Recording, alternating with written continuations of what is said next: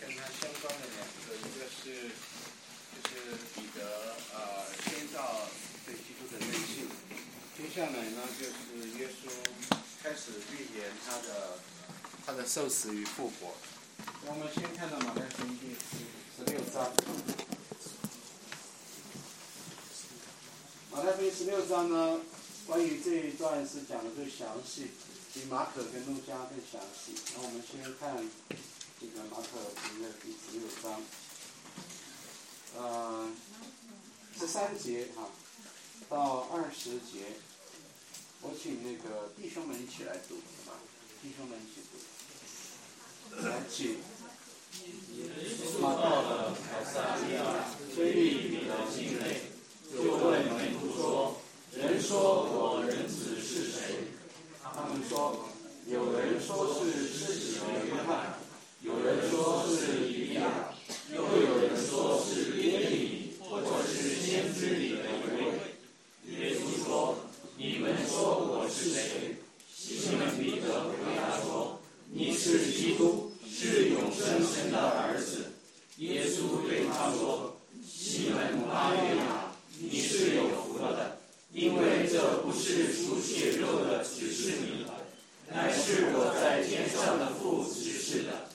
我还告诉你，你是彼得，我要把我的教会建造在这磐石上，阴间的权柄不能胜过他。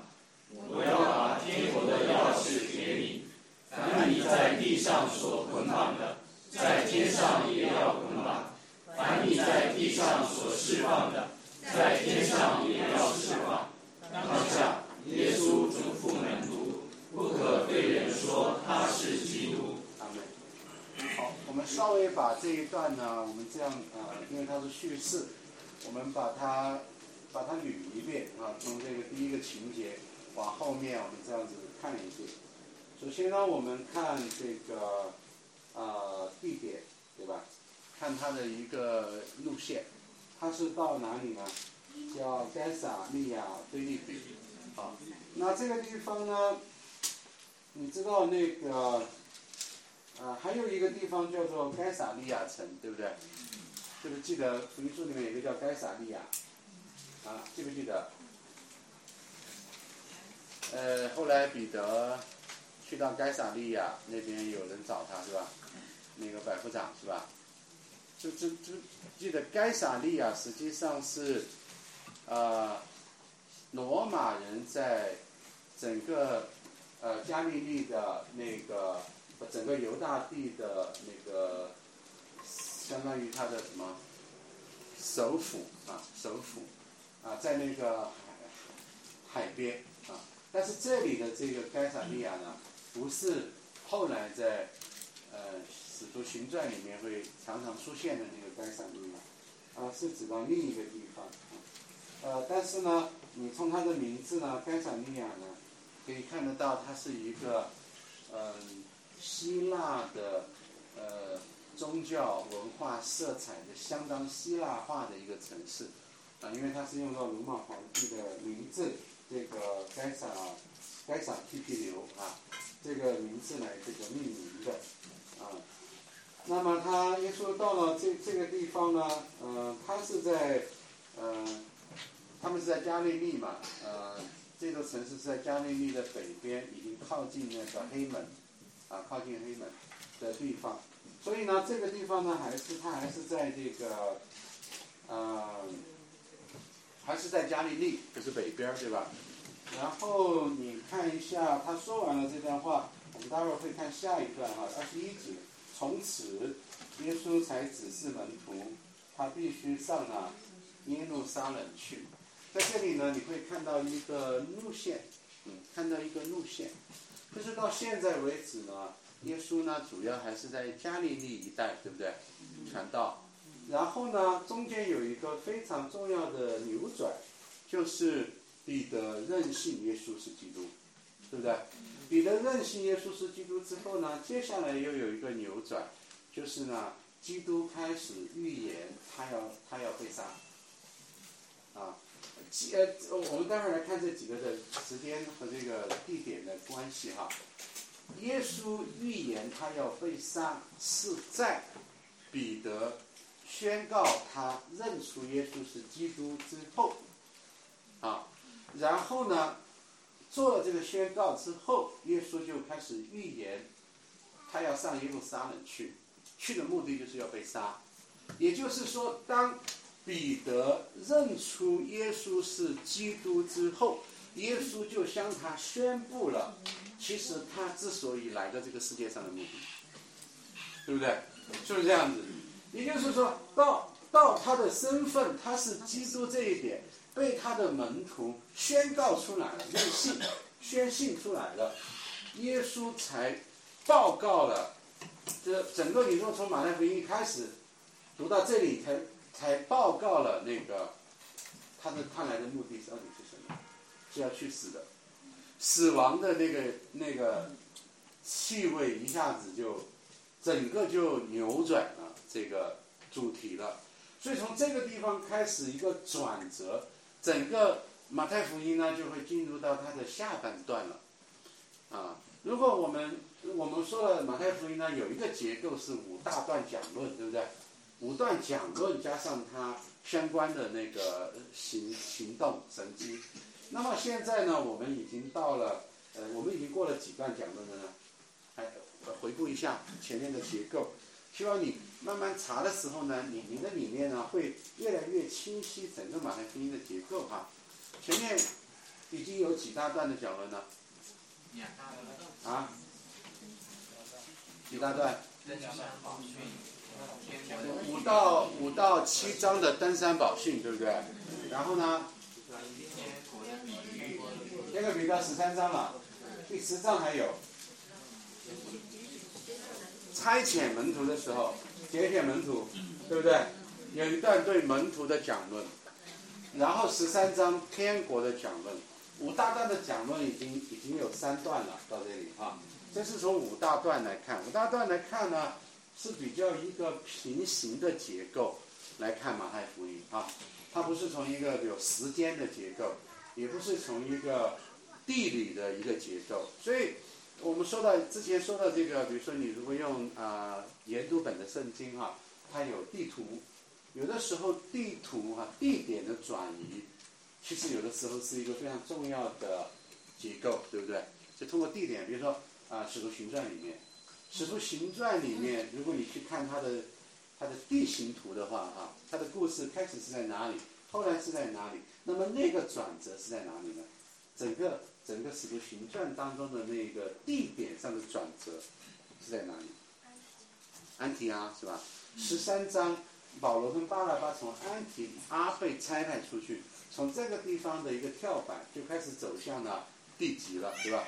走向小阿西亚，小阿西亚，然后到克里特，啊，到那个，今今天应该塞浦路斯岛，对吧？然后到克里特岛，然后然后呃那个那个叫什么希腊对吧？好，所以安提阿呢就成为了保罗每一次宣教的出发点，和他每一次走了一圈之后回来的终点，对不对？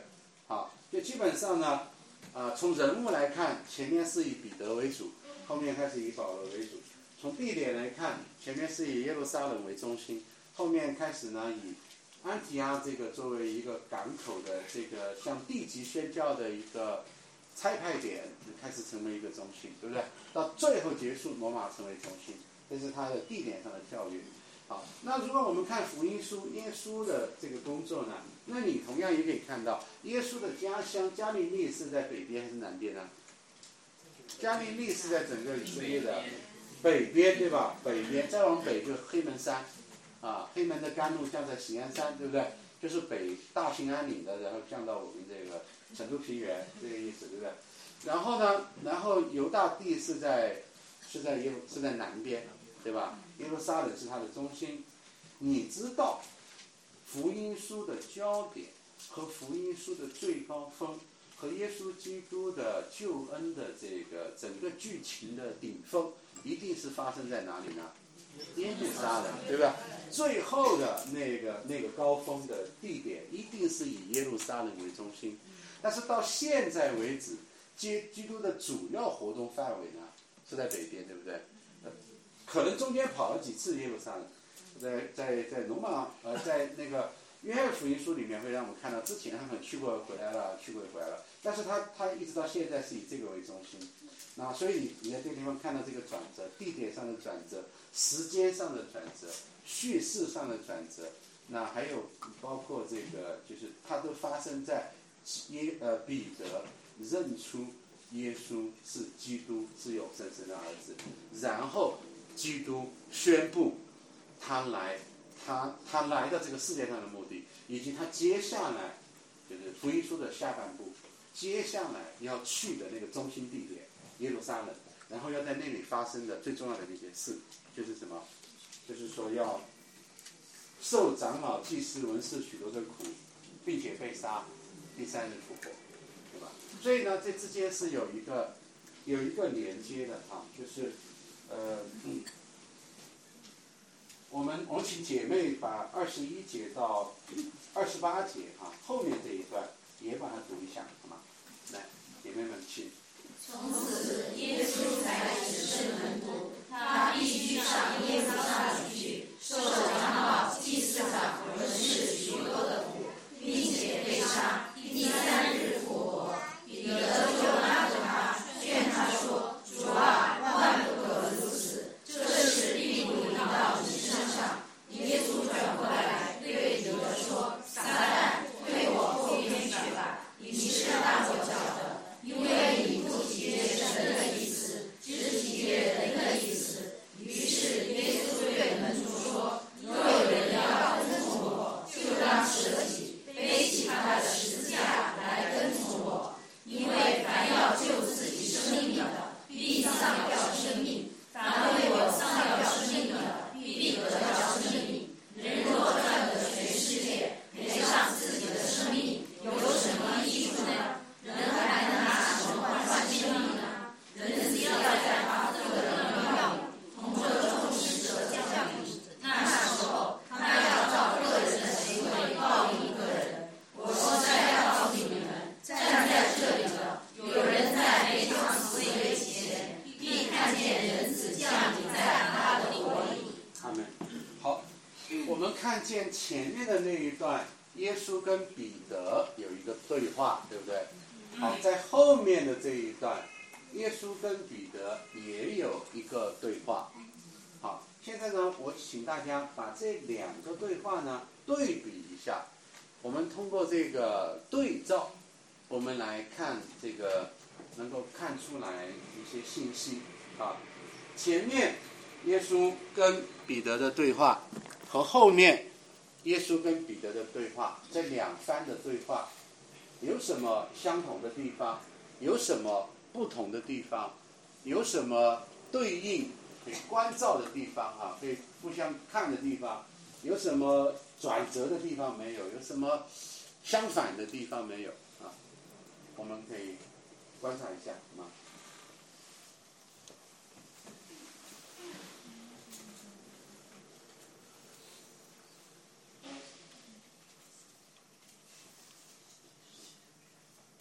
可以试着用我刚才说的这个，你就是一点一点，先通过观察一点一点，你可以啊列出来，它有什么相同的地方？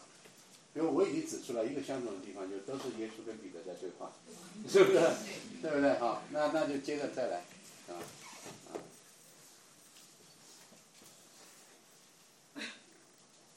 就是不同的，就是第耶稣第一个问题是，呃，圣灵在那里面让他回答，然后他就得一百分。第二个问题呢，他自己回答就得零分。哎，这个对话很好。第一个对话，彼得得了一百分；第二个对话，彼得得了零分，是不是这样？就这么说对对不对？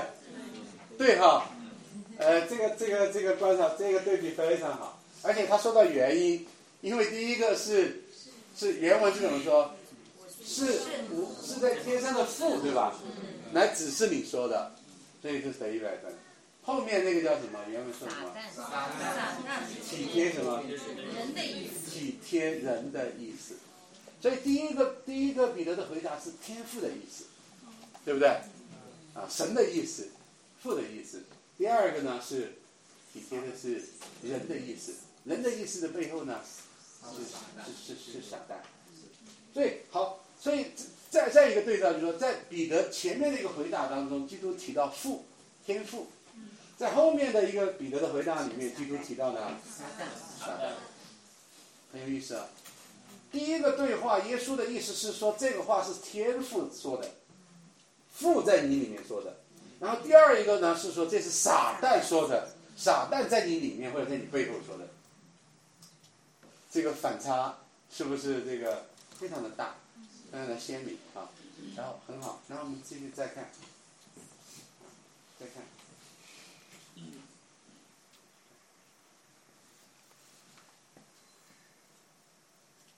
可以看到什么？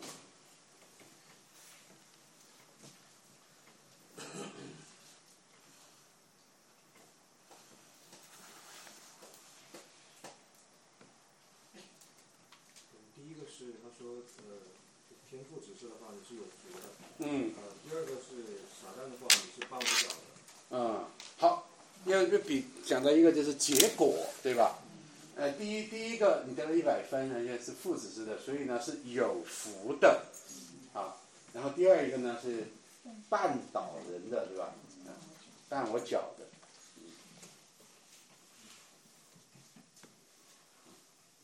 还有没有？第一个是说把天国的钥匙给你，凡你在地上所捆绑的，在天上也要捆绑；在地上所释放的，在天上也要释放。然后后面又说的是，呃，若有人跟从我，就当舍己，背弃他的十字架跟从我。就是前一个是相当于他对一个门徒的，呃，对告诉他他们的权柄，但是后面是指向耶稣的，就是嗯，说要跟从我，凡要救自己的生命，要生命，是是要为他上要生命的必得到。还好后一个回答没有把钥匙拿回去，是不是？本来就那就惨了，对吧？刚刚回答好了，把天国的钥匙给我，下一个就收回去。耶稣没有说要收回去，对不对？他没有说要收回去啊，所以呃，对，就是如果是因为打好了就给你，打不好就收回去，那就惨了，对吧？那就惨了。所以你整个看见的还是呃，还是恩典呢、你如果再加以解释的话，就是说，嗯，因为彼得回答之前还有一点，在第一番的对话里面，谁是主动者？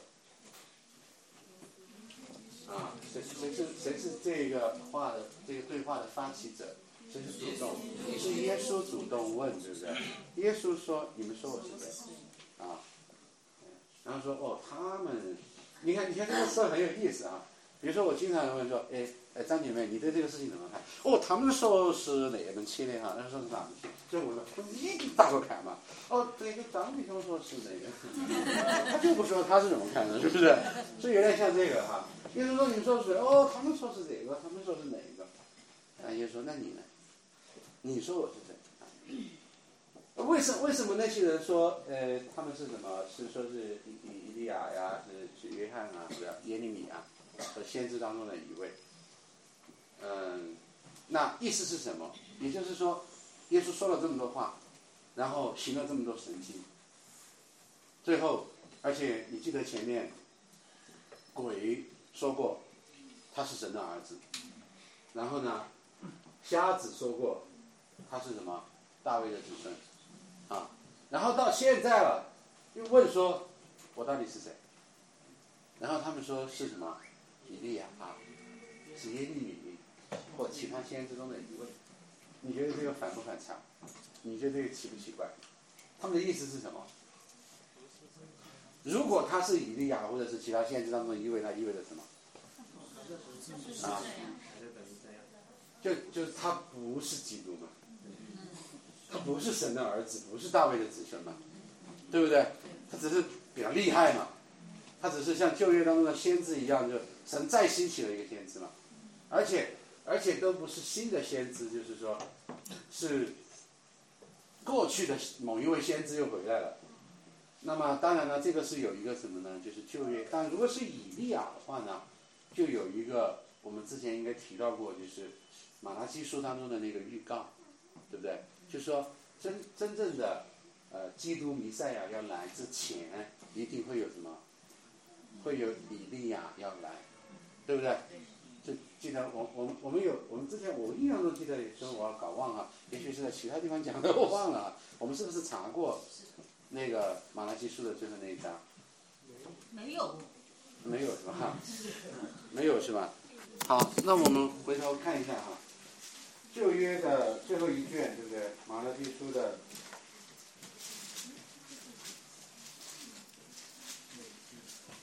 马拉基书的最后一章的最后最后一节啊，最后两节哈，五和六。哦。来，我们我们来读一下好吗？看看，耶和华大而可畏之日未到之前，我必差遣先知以利亚到你们那里去。他必使父亲的心转向儿女，儿女的心转向父亲，免得我来救主遍地。所以以色列人知道这一个弥赛亚的预言，他们都在盼望已经等了四百年了，对吧？这离马拉基书已经有四百年了，这四百年都在等待，当以弥赛亚要来的时候，一定有一个他的先锋在前面来预告这件事情。那个那位呢，就是以利亚，对吧？以利亚来了，宣告这一个父亲的心转向儿女，儿女的心转向父亲的这个好消息。当然，这里呢不只是指到肉身上的我们的那个家庭关系会变好，而是指到什么呢？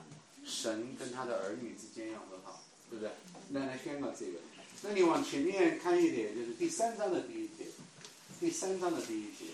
那整个马拉基书都在预言这件事哈。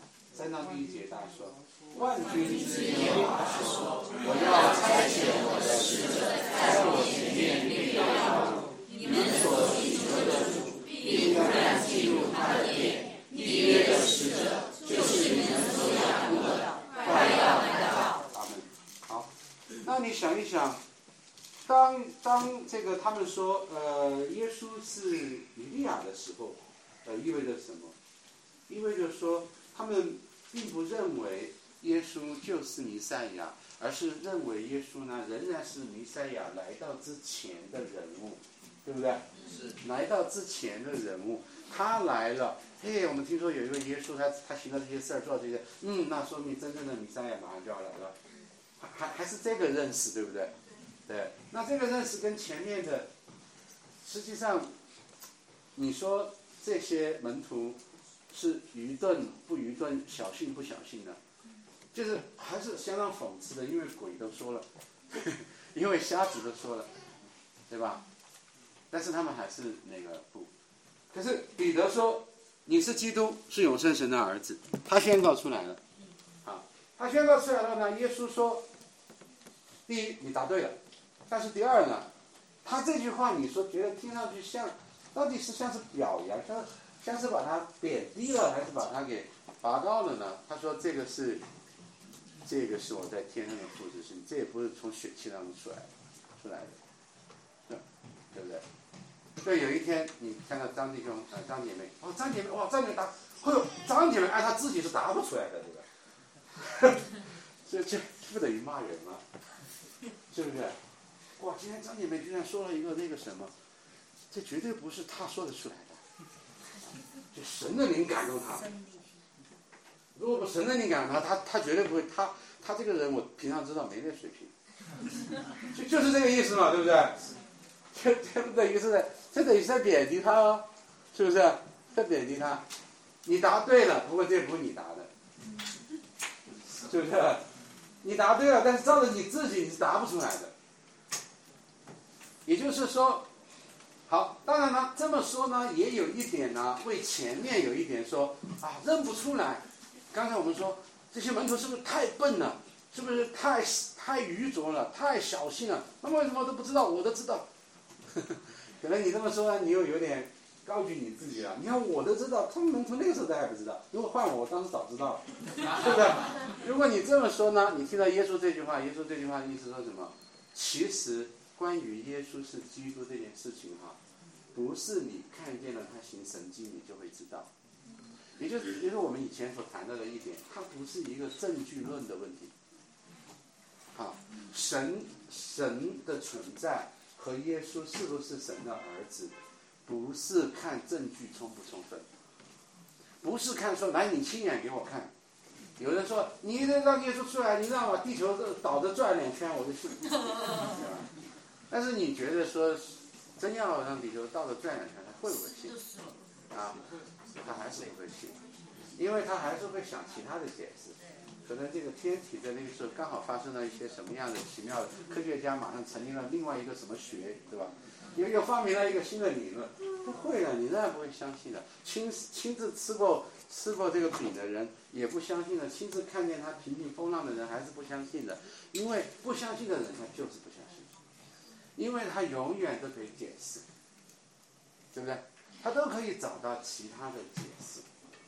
所以耶稣基督在这里讲说，实际上他是基督这件事情，不是罪人可以，罪人是不可能相信的。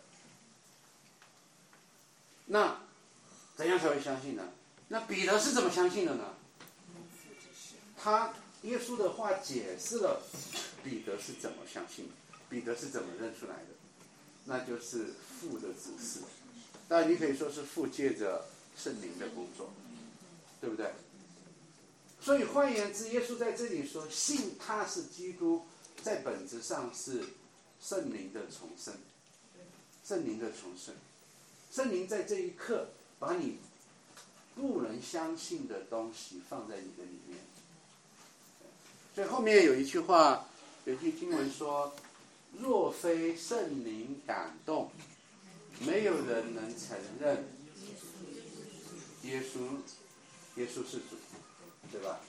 约翰一书里面说：“凡是那个灵呢，你不要都信。啊，那个灵就包括。”呃，疾病的医治，啊，那个很灵啊，那个感冒就好了，啊，对吧？能够让你感冒好了的灵，能够让你这个，甚至能够让你赚钱的灵，嗯，我相信有有能够让你赚钱的灵，对不对？人的灵魂跟魔鬼做交易，对吧？有有很多呃，这个呃，西方文学里面有有有很多这样的故事，对不对？啊，很很很形象的。故事表达人跟灵跟人跟那个魔鬼做交易，然后获得这个世界的成功。对，比如说那个什么，举个例子啊。列夫·托尔斯泰的那个人一辈子需要多少土地？嗯，浮士德。不是德，歌德的浮士德，对吧？跟人跟魔鬼的这个叫，人跟魔鬼的。所以约约翰一书说，呃，不要什么灵你都信。关键是不是看那个灵，它灵不灵？啊，这个以前王志勇牧师上说一句话叫做：“只看不看灵不灵，只看真不真。”啊，他说灵恩派的问题就是不管真不真，只管灵不灵。哎，民间宗教都是这样子的，到庙子里去就是这样，这个庙子不灵，换个庙子，因为他不管真不真，他只管灵不灵。但是约翰耶稣给你的一个判断标准是：这个灵不要看它灵不灵，要看它真不真。真不真是什么呢？看那个灵是否认耶稣是成了肉身来的。这是整个约翰耶稣当中的测试的焦点，就是基督论的焦点。基督是成了肉身来的生命之道。这灵凡是认这个的，就是什么呢？出于圣灵的，就是神的儿神的儿女啊。那灵若不认这个的，就是邪灵啊，就是邪灵。那这两个，你把它回过头来看哈，灵认耶稣是基督的，这是圣灵；灵不认耶稣是成了肉身来的，就是出于邪灵。那么回应在彼得这里一前一后的两个回答，似乎是比较。这个刚好对应，对不对？刚好是对应啊。那 所以有人在讲到这个得救的确据的时候，也是这样子的，就是说，呃，我们不是在追求像灵恩派里面追求说，我信了主了 啊，但是呢，信的不怎么样。哎呀，你看很多基督徒也是这个新天基督徒啊，不怎么样，没有很好的爱主。那所以呢，我他就他们灵灵派就讲要追求第二次的洗，嗯，你你原来受的那个叫水洗啊，接受了水洗了，只是一个基督徒，只是信徒，还不是门徒啊，只是第一级的是信徒，还没有成为高级信徒啊。对，高级信徒要要受第二次洗，第二次洗是灵洗啊，那前面不是灵洗啊，前面只是水洗，后面要受灵洗。灵受了灵洗呢，得到第二次的祝福，然后你的生命呢才会冲一下子有一个真正的那个长进，啊，你才会变得就是变成一个真正这个圣洁的一个基督徒。所以就他们追求，他们把这个，他们把成圣跟称义混淆了，啊，然后他们来追求这种所谓第二次的祝福。但最往再往后走的话呢，他就会说，那那我怎么知道我有第二次的祝福呢？我真的受到灵洗了。他们就会给出一些外在的凭据来，比如说说了方言了，对，做了异梦了，对，实际上到最后呢，发展出来一种其实是一种律法主义，实际上它是用一个外在的一个东西来测试，说了方言的基督徒没有说方言的基督徒，就变成属于的资产阶级和属于的无产阶级，对？就把你分，就又把就把你分成两档了。但我们不是这样子，我们相信啊，第一。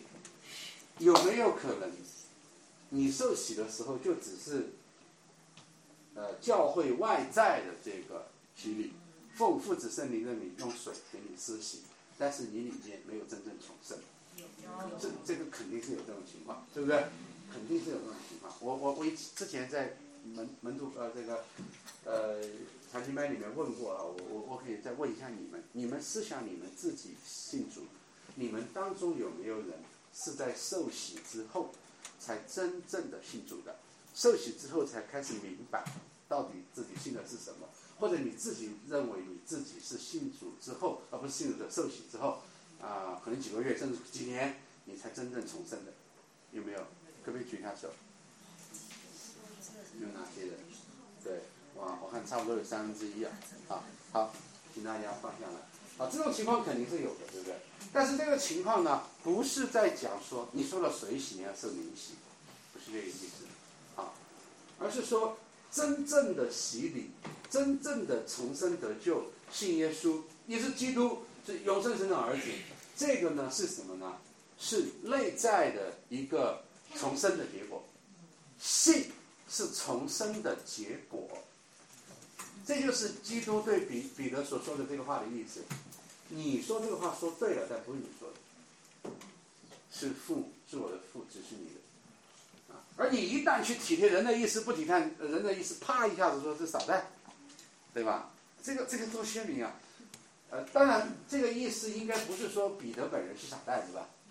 对吧？这肯定肯定不是，对吧？应该不是哈，啊，这确定吧？不是吧？那如果不是的话，他说傻蛋这句话是什么意思呢？他就很傻蛋出去了，不要阻挠。对，就这个话的意思不是指彼得本人是傻蛋，对不对？我刚才问。好，那这句话他指着彼得说，他什么意思呢？他想表达什么意思？啊？他表达什么意思呢？傻蛋在他后头作祟噻。哦，就在后面是吧？后面看一看。好。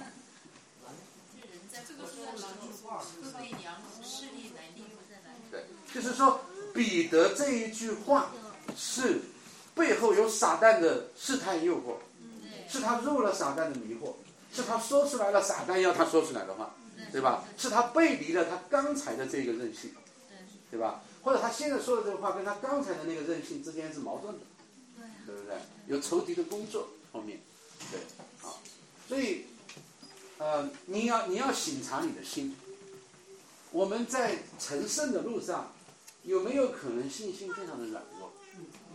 对，有没有可能甚至是经历到好像走在黑暗当中一样？有没有甚至经历到很长的一段时间，就觉得主根本没有你的同在？对，对，是吧？有是吧？啊，这个叫十音的诱苦是吧？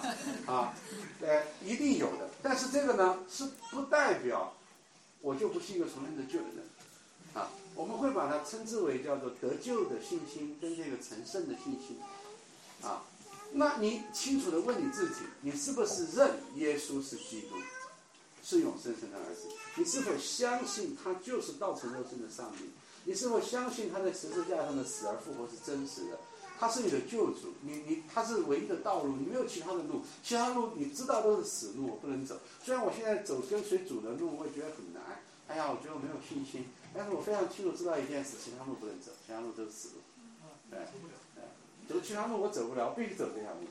哎，所以在这个时候，圣经会给我们一个很大的一个安慰，就是说，凡是您啊，这个认基督是成了肉身来的，凡是出于神的灵感动你啊，认耶稣是主的，那就是呢，受了灵洗的人，那就是重生得救的人。啊，除非呢，你自己的里面说，我起初说耶稣是主，其实我当时根本不信，我就看碍于面子，啊，教会，呃，请我吃了几顿饭，我实在不好意思，然后对我太好，然后说带我做个绝志祷告，带我说承认耶稣是主，我就说了。回来之后，我想，我根本不知道那什么意思。有很多人是这样子做绝志祷告的，是不是？很多人是这么稀里糊涂就做了绝志祷告的，他真的当不知道什么意思。如果是那样子的话呢，他他说认，他只是嘴巴上认了耶稣是主，那他确实确实可能没有重生。但是如果你今天你审查你自己，你里面是像彼得这样，你是说耶稣你是谁？耶稣问你我是谁？你说你是基督，是永生神的儿子，你就能够确信呢，不是你要信，是神让你信，信心是他所赐的。信心是恩典的结果，这就是我们改革中所强调的这个恩典的教义。这个改革中所强调的这个圣经的福音的焦点，就是我们相信信心是恩典的结果，而不是恩典的条件。有很多的一些的教会的教导里面会比较模糊这一点。啊，他会在会强调你要信耶稣，但是会模糊这一点，以至于有的时候把信心本身也当做了自己的什么功劳。就我不是因行为称义的，我知道我做什么都不能信主，我是因信称义的。我对吧？我有信心。张张那个张谁谁谁跟我一起来教会，现在都不知道跑哪里去了。对我有信心，他们有信心。哎，那你这不还是因行为正义吗？对吧？就因为你对信心如果有一种错误的认识，你没有认识到信心是恩典的结果的时候，其实信心在这里你这里呢，其实就是呢一个功劳，对不对？你其实就是这个就叫因行为成义，就是因为你是有一个功劳来换取，所以呢这一个反差在这个彼得的身上前后。就是很典型的反映出来了，这一个福音，这包括这个任性本身就是出于恩典的，啊，一旦啪一下子这个就按照你的本相，你就是背离神的，对，你就是背离神的。然后基督呢又讲了一句话说：“你是彼得啊，我要把我的什么教会，在这个地方你注意啊，这个是整个。”在新约当中第一次出现教会，好，在这里出现教会，好，在这个地方你也看到，来对应着我们今天现代很多人的一种个人主义的基督基督教，我信耶稣，然后耶稣是我的主，跟其他人没有关系，啊，这个只要只要这个跟教会也没有什么关系，这我信啊，对，基督就是我的主，就跟我完全是个个人的关系，但是彼得在这个地方的任性。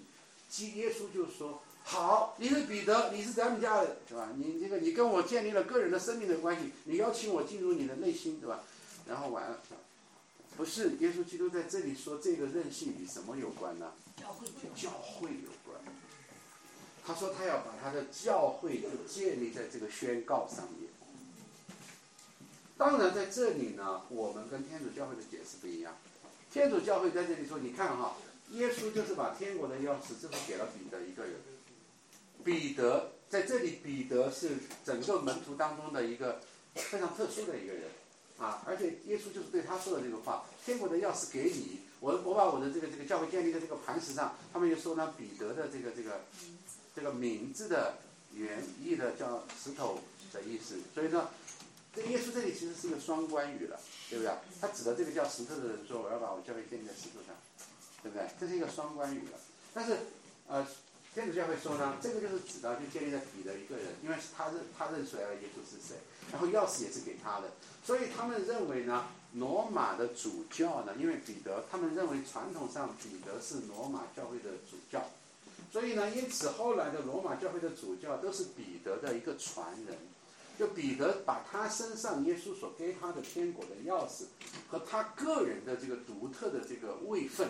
就传给了一代一代的传给了叫圣彼得的传人，这样子呢，这个就是后世的教宗制的一个神学的基础，啊，教宗制的教在在每一每一代人里面呢，教会当中都有一个人就叫教宗，他是彼得的传人，他是这句话一直是根据一代一代根据这个人传下来，就天国的钥匙是他的，啊，那这个这个是我们我们反对。我们不认为，我不是这么解释的。我们是这么解释，我们就去天主教会了，啊。那我们为什么认为不是这么解释的呢？你们你们为什么认为？但我不知道你们是不是这么认为啊？你们你们认为这个解释是不是错的呢？就对这段经文的解释。错的。是不是错的？是。啊？为什么？不然我们不在这儿了，我们就去天主教会。对啊，你为什么会去天主教会？他他他是建立在这个韧性上的。嗯。是建立在彼得认出耶稣基督是永生神的儿子，是基督的这个韧性上。对。教会是建立在耶稣是呃永生神的儿子这个基础上的。嗯。是建立在基基督死而复活的这个这个荣耀磐石之上的。而不是建立在彼得这个个人。彼得算什么嘛？彼得不过就是个人。我就确实在这个事情上很。原我一直都是在这地方不明白。嗯。如那彼得本来叫西门，对。他主耶稣给他改那个名字是为了什么呢？而这个地方的确是一语双关。如果他就说西门，对。我要把我的教会建立在这磐石上，没有意义哦。但他偏偏叫的是彼得，你知道吧？对。我所以呢？所以就是，我觉得天主教的，就是那个解释哦，后面的什么教宗是可能不太对，那个解释也不能说全错。好，有没有其他人？那个哥林多前书十章四节说了，就是磐石就是基督了。磐石就是基督，对。对。嗯，好，这个得出来一个已经解经的依据了。还有没有谁可以说？你们怎么说服他将来不找天子再回去啊？这件事情很严重的哈。你们你们有没有人要那个来？来来。我觉得这句话他本身就是说，他告诉你是彼得，我要把我的教会。建造在这磐石上，这不代表指向是彼得，嗯，这指向他指向他自己那个磐石，对，对，这是不他不他为什么就建到你你这个磐石上，那样这磐石上，他是像刚刚那个他磐石唯独是是基督嘛，所以说这就代表他自己建到他自己的身上，对。哦，我想起来，还有一句已经解经的。对，你说。哎，等我一下忘了。哦，他说呃，匠人所砌的石头已经做了那个头一块石头，头一块石头。对，现在那里指指那个基督，对吧？就是基督。基督啊。好，刚才有谁陈述要举手吗？我说的第一个是是说在保罗在在圣经里面称那个彼得、雅各和约翰他们是耶路撒冷上帝教会的三个柱石，对。对，还有一个就是，另外一个就是我觉得这个地上有新教会的发展。中的贯穿着神的美意在里面，因为我们也要看到，在天主教会的期间，天主教会确实是把这个福音是带到了，特别是带到了新的那个新大陆，所以我们看到新发现的大陆、新大陆还有澳洲，他们都是基督教的，基督教占优势嘛，相反，在世界的中心亚非拉这三个大洲，反而还是各个宗各个宗教并存的这个。所以我觉得，这个教会的发展应该是主的明证。但是这个不是我们今天要讨论的问题。啊，关键是他解释对不对？保罗也说了，他是注释。啊。保罗也说他是注释之一嘛。啊。呃，所以他说明什么？你你借用这个经文来说明什么？保罗称他们三个人是教会的助手。就说在开始教会的初期，就说确实是需要像像彼得、雅各、约翰这样的。这作为这个教会，这个个我们也不反对，但是在基督也说了，这个教会就开始就是建立在这使徒之上嘛。对，但是那个使徒是指的十二使徒，所有的使徒。那那个使徒的根基呢，当然就是指的基督本身。对，但是我刚才说的是天主教的解释是认为这是彼得一个人，啊，那肯定不对。啊就不对，我就要听你这句话。好，谢谢。还有没有谁？呃，那个呃，我觉得他可能说那种，呃，他他不是就是说单指彼得，嗯、彼得的人，他是说彼得之前就是认耶稣是呃永生神的儿子，嗯。然后但是不是指彼得人，因为因为下面第二段他就说，因为彼得就嗯、他就说彼得你是被撒旦所俘的，因为人很败坏的，嗯。他是单单认就是彼得当时嗯确信他是耶稣是永生神的儿子，这个、嗯，这个还是这个作为磐石。对，好，谢谢。当然，我们借着后面，来来，嗯，就是说，他嗯，就是说，他说阴间的权柄不能胜过他。对，我们看到那个彼得，他是死了，他并没有复活，嗯，但是唯一复活的是基督复活，对，他是胜过了阴间的权柄，所以说这权柄是他的，嗯不是他赐给你。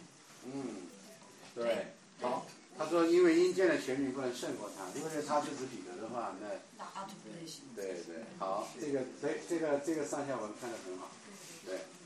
那还有，当然就刚才我们说到彼得，后来又说你万不可如此啊，然后基督就说撒旦你退去吧。至少我们也可以看得到，在天主教教宗里面讲讲的的一至少有一点，就教宗并不是无误的，是吧？彼得马上就犯错了，对不对？教宗并不是无误的，他马上就他马这前面说对了，后一面马上就犯错了，对不对？他就是他是一个普通人。对吧？有神的恩在他身上的时候，他就成为那个代表。所以彼得在这个地方，他的确是使徒们的一个代表，他是一个约的一个代表。在这个圣约当中的时候，这个时候彼得的确是代表十二使徒来做的这个宣告，不单是代表他个人的任性，而是代表整个使徒群体的任性。而这个使徒群体，十二个使徒，在某个意义上也代表什么呢？全教会。所以他的确在这个地方在圣约当中的时候，他是作为彼得在这个地方的宣告，的确是代表了耶稣与他的教会，就是耶稣的教会认出来了耶稣是谁。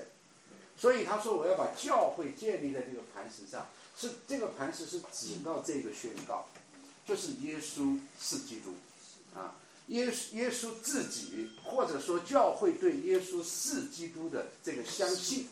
这一个持守，这个是教会的根基，这个是教会的根基。然后呢，天国的钥匙啊，就赐赐给了我们十六章到十八章会两处讲到天国的钥匙。所以你看到天主教会的那个一些标志，天主教会一个标志画的两把钥匙那样交叉的啊，对，两把这个钥匙，有些画的是彼得一手拿一把，那个一手拿一把钥匙，一个一把呢就是这里所讲到的就是天国的钥匙。接下来你翻十八章的时候，十八章呢讲到教会纪律劝惩的时候，再一次的提到呢天国的钥匙，就是你们捆绑的在天上也捆绑，你们释放了在天上也释放。我们通常把这个叫做天国的两把钥匙，或者教会的两把钥匙。这两把钥匙是指什么呢？在这里这把钥匙指指什么？他说我要给把钥匙给你，然后你钥匙就是开门的嘛。开门打开啊！你在地上打开，天上我也打开，对不对？你在地上把门关上，天上也关上，就这个意思，对不对？好，那这个钥匙是指什么意思？啊？嗯，在这里呢，我再提提到一点点，就在这里呢，到十六章这里呢，已经开始讲到这个涉及到这个教会论了，就是到底什么是教会？对，好。钥匙也是跟教会有关的了，对吧？因为第一是任性，然后是教会，然后是这个钥匙，对不对？那这个钥匙在这里指什么？这个比这这当然是个比喻了哈。那它是指什么？啊？教会的权柄，什么样的权柄呢？对，钥匙肯定是呃代表权柄，对不对？我小时候八岁的时候，我妈妈就说：“从今天开始，家里的钥匙给你一把，哇，这个天天贴在这个地方。你们小时候有没有这种？啊，挂挂在脖子上，对对，小时候一开始挂脖子。原来小时候在单位里面，发现单位里面最厉害的人就是走在那个走在学校里面，然后拿了这么大一串钥匙，对不对？啊，对不对？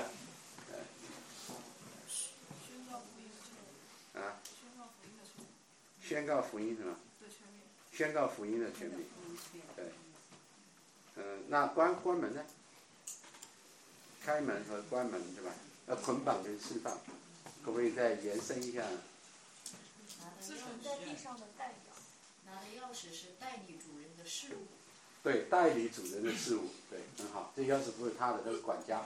但是我就是发现，不晓得是翻译的原因，还是我没有理解错。我就觉得应该真正按照我们神学上讲，是天上先开门，地下才有开门才有效；天上关门，地下关门才有效。对。那这里为什么写到了？哎，这个问题问的非常好。大家有没有人来回答？他说，这个说话的逻辑，好像他是他，好像应该这么说啊：天上捆绑了你，在地上也捆绑。但是他是反过来说，你在地上捆绑，天上也捆绑。那个主导文不是一样吗？啊？你说意思是一样的，是吧？嗯。就是主导文里面，对，对，在主导文里面也是那样说，对不对？啊。对，嗯。那怎么理解呢？但这个地方呢，首先有点，你刚才讲的是主人托付给他嘛，这个是代表一个授权，对不对？它是代表一个授权，它不，它不是在否认权柄的来源乃是天上，对不对？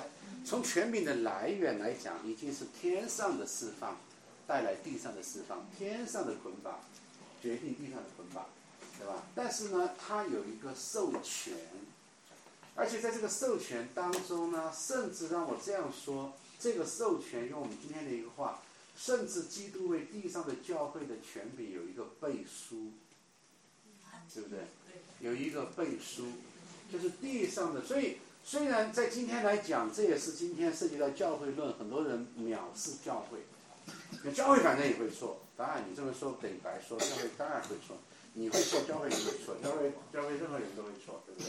啊，你这个说等于白说，啊啊，我们从来不会认为教会，我们只有教宗才说教宗无误论，对不对？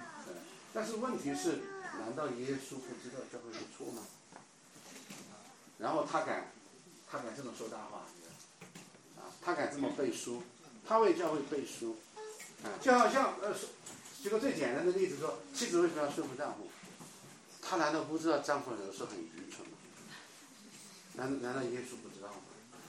啊，耶稣肯定知道，对不对？但是他为什么还对妻子说你要顺服顺服他呢？你顺服他就像顺服我一样。那个是关键，我难道不知道？你说他做错了，你说这这么就把我们家这钱要亏完这个，我不能听他的。耶稣说他会亏完，难道我不知道吗？你听，我教你听，因为你怎么知道？你看为坏事，你怎么知道他将来不是好事？所以实际上真正的顺服，是因为你顺服主在掌管，对不对？对不对？所以你看到你妻子看见丈夫这个事情做的不怎么样。但是神没有免除你顺服的权利，除非他做的是直接违背圣经的教导，做了一件直接违背诫命的事情，对不对？他说明天不准你聚会，啊，这个妻子也不理他，对，他要离婚都不理他，那么，如果你的老板也是一样的，对不对？你的老板扣了你的钱或者怎么样，他做的不对，他不公平啊。但是神没有免除你顺服的权利。神说：“我知道，你暂且在他手下受苦，到了时候我叫你升高。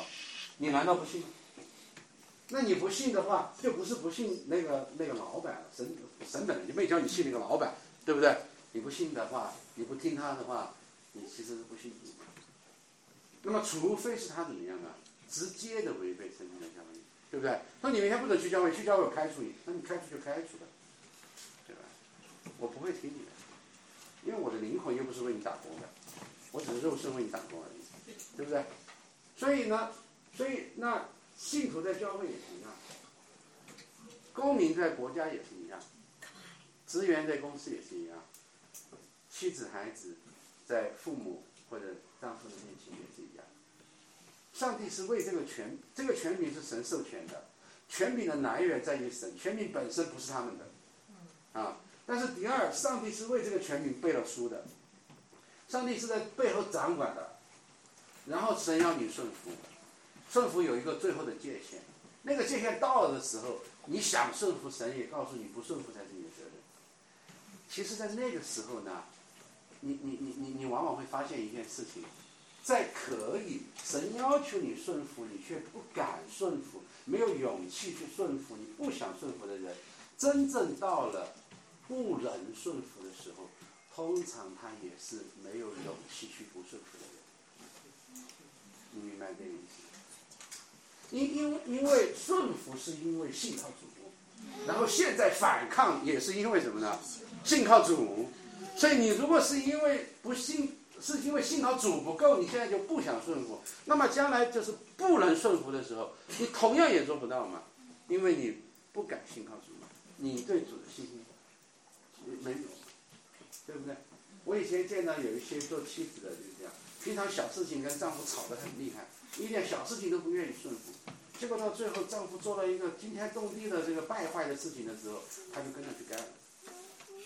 这个时候他应该反对的，这个时候他应该就是就怕对怕对方说要离婚，我都不能够同意的，我都要靠着主去坚持的。但是他这个时候，他恰恰就不，而这个恰恰到了那个关头没有坚持的妻子，恰恰平常是经常在小事情上不顺服丈夫的妻子，明白吗？所以如果一个妻子做一个好的帮助者，她能够在平常的小事情，我们。我们给那个年轻人，这个这个做婚前辅导的时候，让他们看安徒生的一个童话，就是说老头子做事总是对的。嗯你们有有空也可以看一看。对，还有哎对，还有那个圣诞节要到了，那那个那篇小说是很值得看的，叫《麦琪的礼物》。对，那你知道我们教会有个弟兄开了一个公号叫《麦琪的礼物》是吧？但是可能很多人没有读过那篇小说啊，欧亨利的小说《麦琪的礼物》。是，这是一个最著名的一个关于圣诞节的小说，啊，对，那个大家可以去，大家可以去看一看。好，对不起，这讲远了，回来。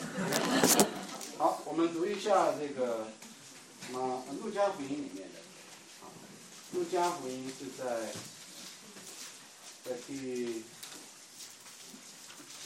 第九章对吧？啊，呃，十八节。十八节我们也读到二十七节，呃，弟兄姐妹一人一起来起。耶稣自己祷告的时候，门徒也同他在那里。耶稣问他们说：“众人说我是谁？”他们说：“有人说是施洗的约翰，有人说是以利亚，还有人说是古时的一个先知又活了。”耶稣说：“你们说我是谁？”彼得回答说。是神所立的基督。耶稣切切的嘱咐他们，不可将这事告诉人。又说，人子必须受许多的苦，被交到祭司长和文士弃绝，并且被杀，第三日复活。耶稣又对众人说：若有人要跟从我，就当舍己，天天背起他的十字架来跟从我，因为凡要救自己。生命的，必上吊生命；凡为我上吊生命的，必救了生命。人若赚得全世界，却丧了自己，赔上自己，有什么益处呢？凡把我和我的道当作可耻的，人在自己的荣耀里，并天赋与圣天使的荣耀里降临的时候，也要把那人当作可耻的。我实在要告诉你们。站在这里的，有人在每场死位之前，必看见神的国。阿门。好，在这里你和有没有看到我们常常讲到路加福音的一些叙事的特点？在这个地方，他补充到一些什么样的细节？啊？耶稣祷告的时候，对不对？你会发现在路加福音当中记载的某些关键时刻，路加福音都会记载耶稣当时在祷告，对不对？是不是？啊，受洗的时候，路加福音的记载比马太福音的记载多了，那是他在祷告，天就开了，对吧？耶稣差遣十二门徒的时候，路加福音补充记载，他整夜祷告，然后讲了这几个问题。啊，耶耶稣在这个时候也是他在加了一个，他正在祷告的时候，门徒们跟他在一起，他来问门徒，对不对？啊，那么这个也是表明，就是说。在路加福音那里，耶稣祷记载耶稣祷告的时刻，往往是救赎历史当中的一个一个推进的一个呃一个比较关键的时刻。也就是说，呃，耶稣知道，耶稣自己也选择了在此时，就是呃带出来门徒的这个任性，以及他要向他们预言他的受难。啊，那这个我想就是他正在祷告的内容。就是接下来要整个福音书在这里会发生一个转折，好，那接下来还有一些什么样的细节你可以看到？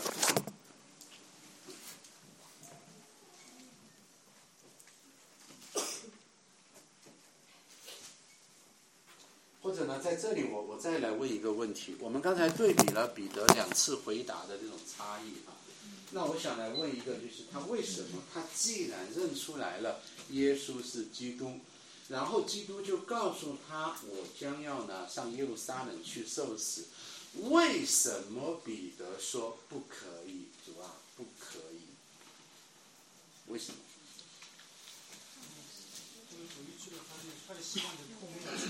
有什么希望？因为如果就像他母亲掉到到山上嘛，他想一个人走这一段就会就认为，如果他他们所仰慕这个王，如果要死的话，他们就是没有好处的嘛。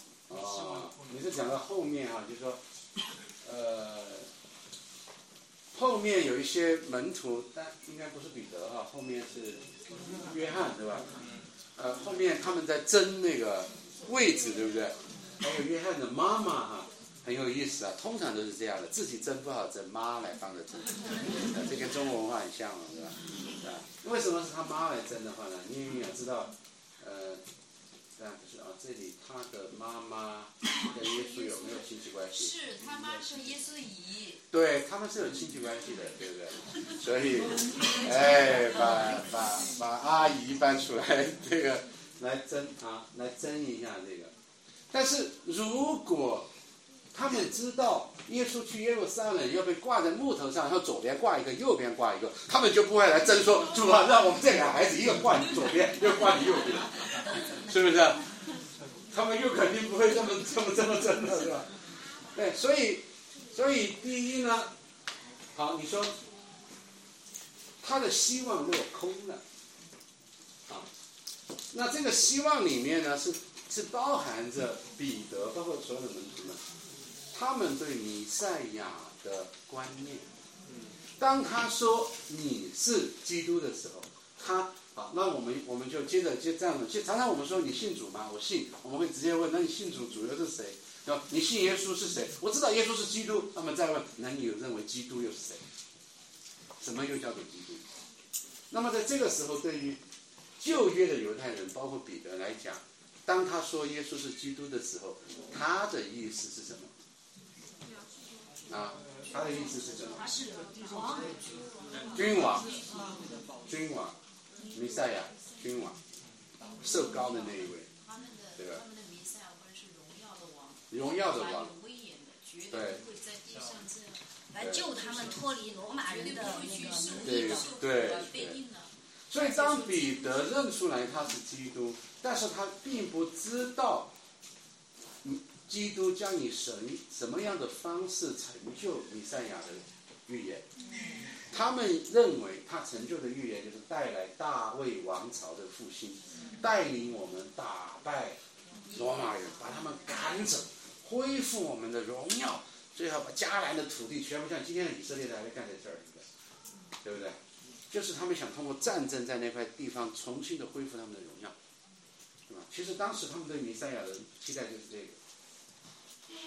所以当刚刚基督说了我。我是谁？我是你是基督，好，你说的对。现在我要去死，你知道这个反差有多大？看望落空，看望落空，而且其实很难理解。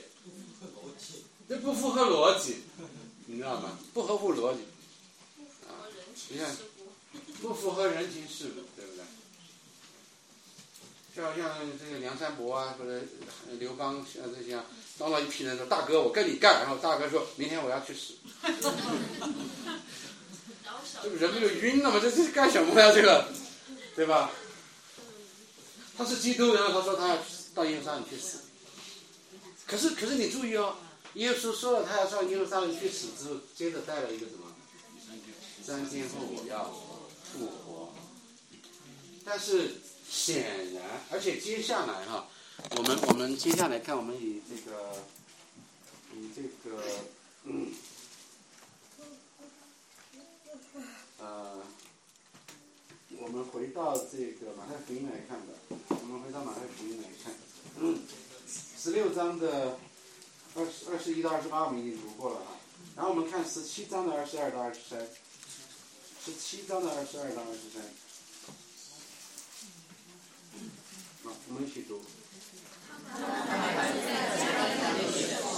耶稣对门徒说：“人子将要被交在人手里，他们要杀害他，第三日他要复活。”门徒就大大的忧愁。嗯，好，这一次呢，这是第二次，第二次预言，第一次根本没反应过来，因为听到他要死就已经急了，根本没来得及听后面复活的话，对不对？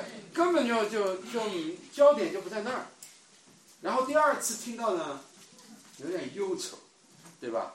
有这次听明白了，但是而且这次呢，上次挨骂了，这次不敢说了，这次不敢说，但是不敢说呢，心里呢忧愁，但是不敢像彼得那样冒失啊，像彼得每次那样冒失鬼，这次不没有谁敢问了，但是不问心里还是呢忧愁是吧？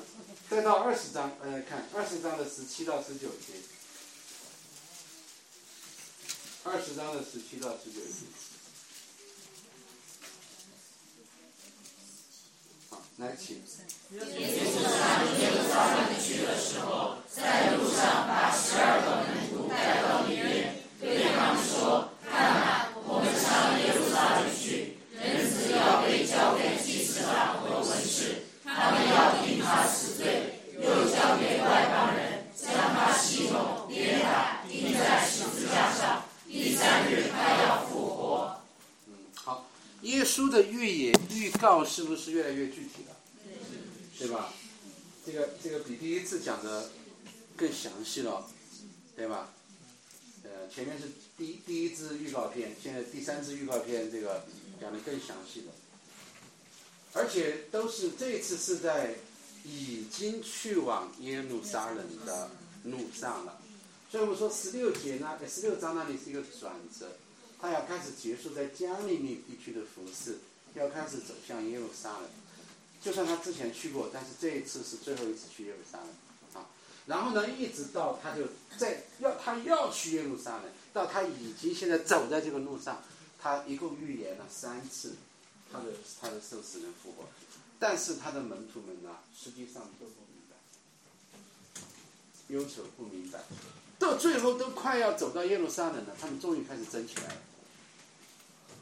就是我我觉得这一点是很奇怪的，耶稣基督带去上，然后他三次预言说他是要去死，他们结果最后还在那里争，说去了之后哪个在他左边，哪个在他右边，啊，对吧？这实在是太讽刺了，对吧？为什为什么会这样子？啊，好，你说彼得出来反对，是因为他的弥赛亚观有问题，对不对？他以为的弥赛亚观是战场上得胜的弥赛亚。但是当耶稣三次的预言了他的受死人复活，所以他去用三人目的，重要的是说三遍嘛，对吧？如果说一遍他们这么糊涂，我们还容易理解；说了三遍，但是到最后他们还在争谁为大，这个说明什么？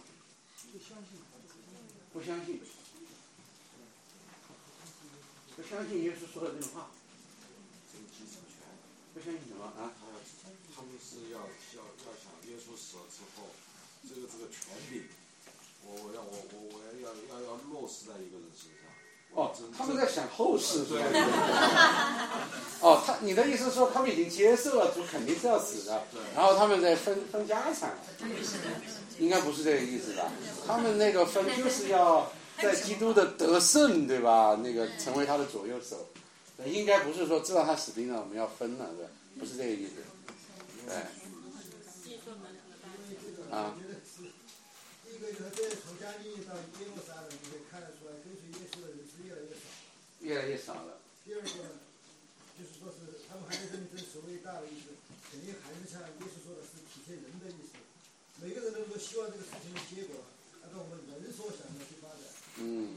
就希望耶稣到了耶路撒冷城的时候，就就就就想法就改变了，对吧？耶路撒冷就翻转过来了。哎，这个倒有意思啊，因为他们听了之后，有可能说啊，他说一定要死，但是不一定死，对不对啊？就是魔鬼那个撒旦在这个伊伊甸园说的，不一定死，去了耶路撒冷不一定死。或者是寄希望于他复活之后还可以成为那个大君王。对，也可能他们对基督所讲的死是一种。象征性的不太明白他为什么会死，他是弥赛怎么可能死？那是不是装个样子？是不是某一个象征性的行为？总之可能很快就那个不是真实，啊，他是这么说的，可能是他们寓意解禁，对吧？寓意解禁，但是呢，他们还是离耶路撒冷越来越近了，他们的那个盼望还是越来越强，他们那个为王的盼望还是越来越强，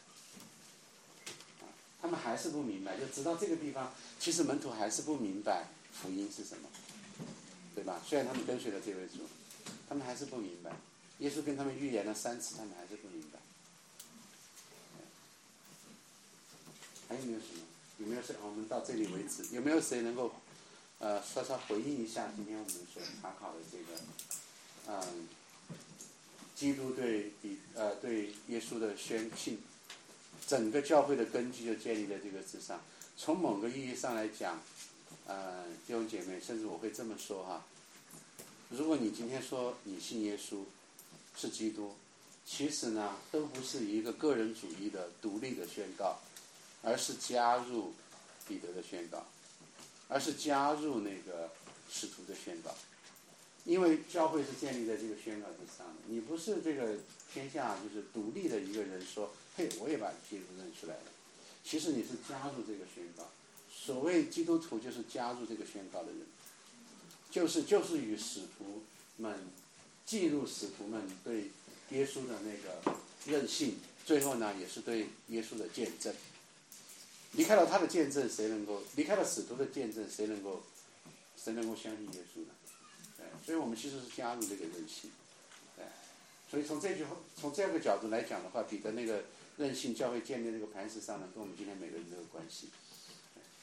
然后呢，耶稣三次预言受难，实际上呢，我们可以看到，当耶稣的受难还没有发生的时候，他的这三次预告，其实在门徒的心中呢没有作用，对吧？实际上没有作用。嗯，有没有有没有怎样？请你两位有一点回应。嗯，这个落实在你自己的生命当中，对你有什么样的触动？嗯，对你的信仰有什么样的反思？对你有什么样的提醒？或者对你有什么鼓励？有没有请两位分享一下？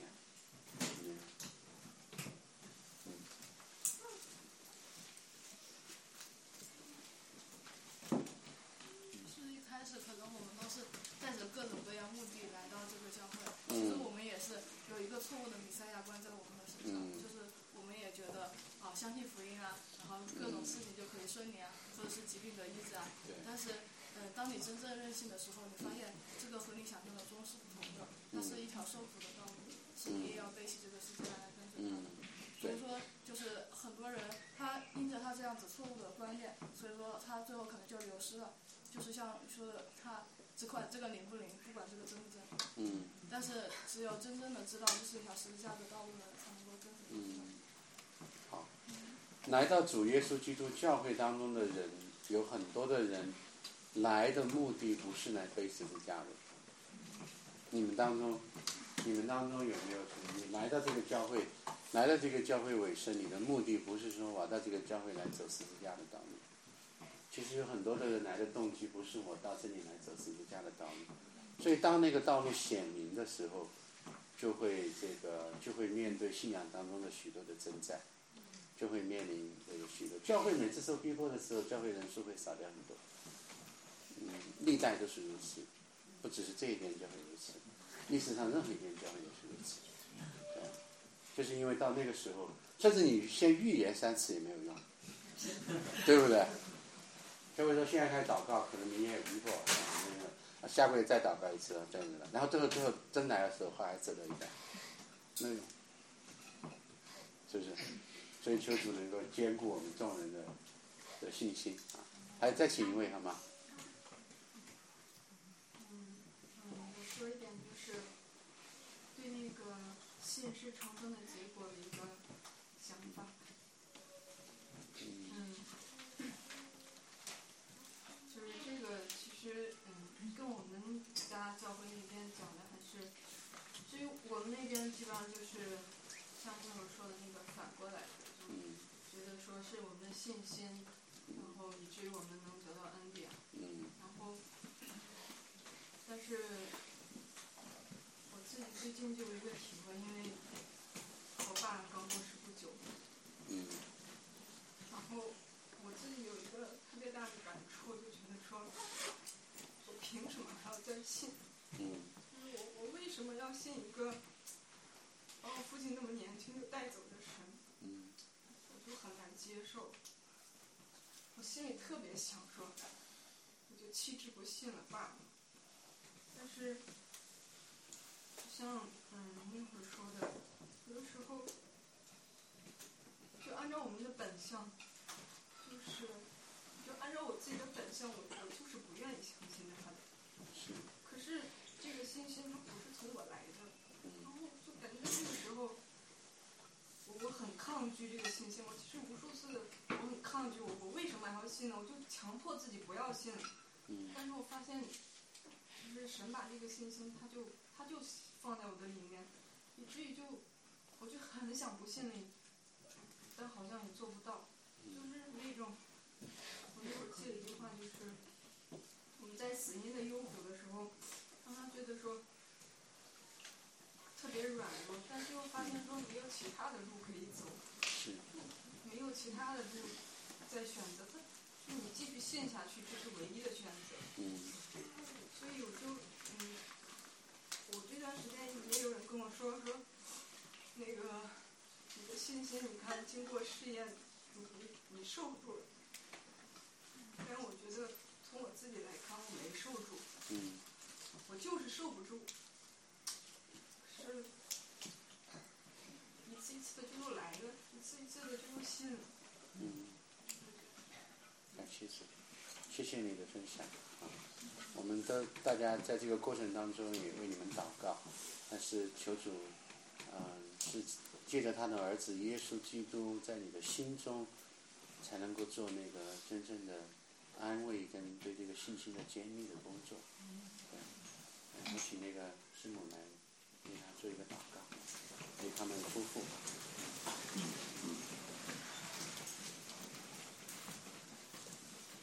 天父，我们谢谢你，我们相信你的时候，我们欢喜快乐。我们谢谢你。我们在软弱的时候，我们想要离你而去，因为我们觉得你也离我们而去的时候，我们也要感谢你，因为原来那样的那样的信心不是出于我们自己，乃是神你抓住了为姐妹他们一家。是的。主，谢谢你把他们带到了那样一个死荫的幽谷。却让他在里面仍然有你所赐的信心。是的，主。你圣灵的工作在他里面没有体贴他自己的意思，乃是天赋的意思在他里面成就。我们为此献上感恩，也为着他在我们当中的分享来感恩。是的，主。或许我们在这里还有别的许多的弟兄姐妹。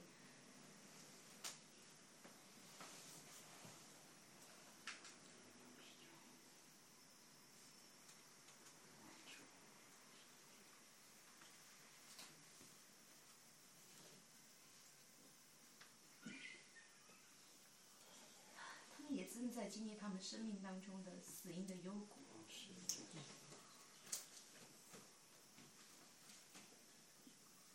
是的，我们我们的软弱算什么？我们的不幸算什么？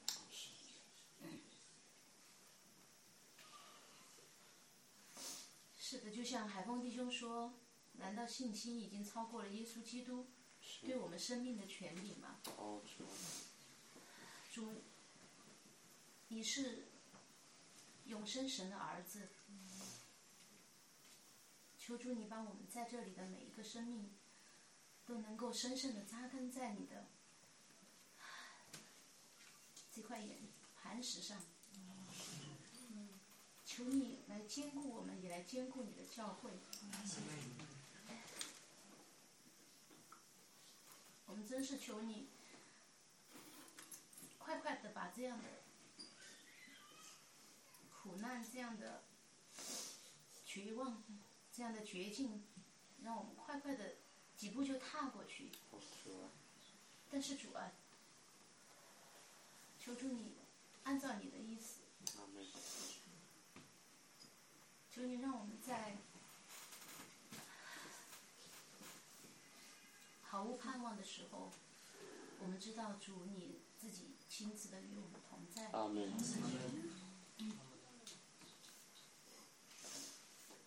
求主来保守和坚立你的教会，来兼顾你的儿女。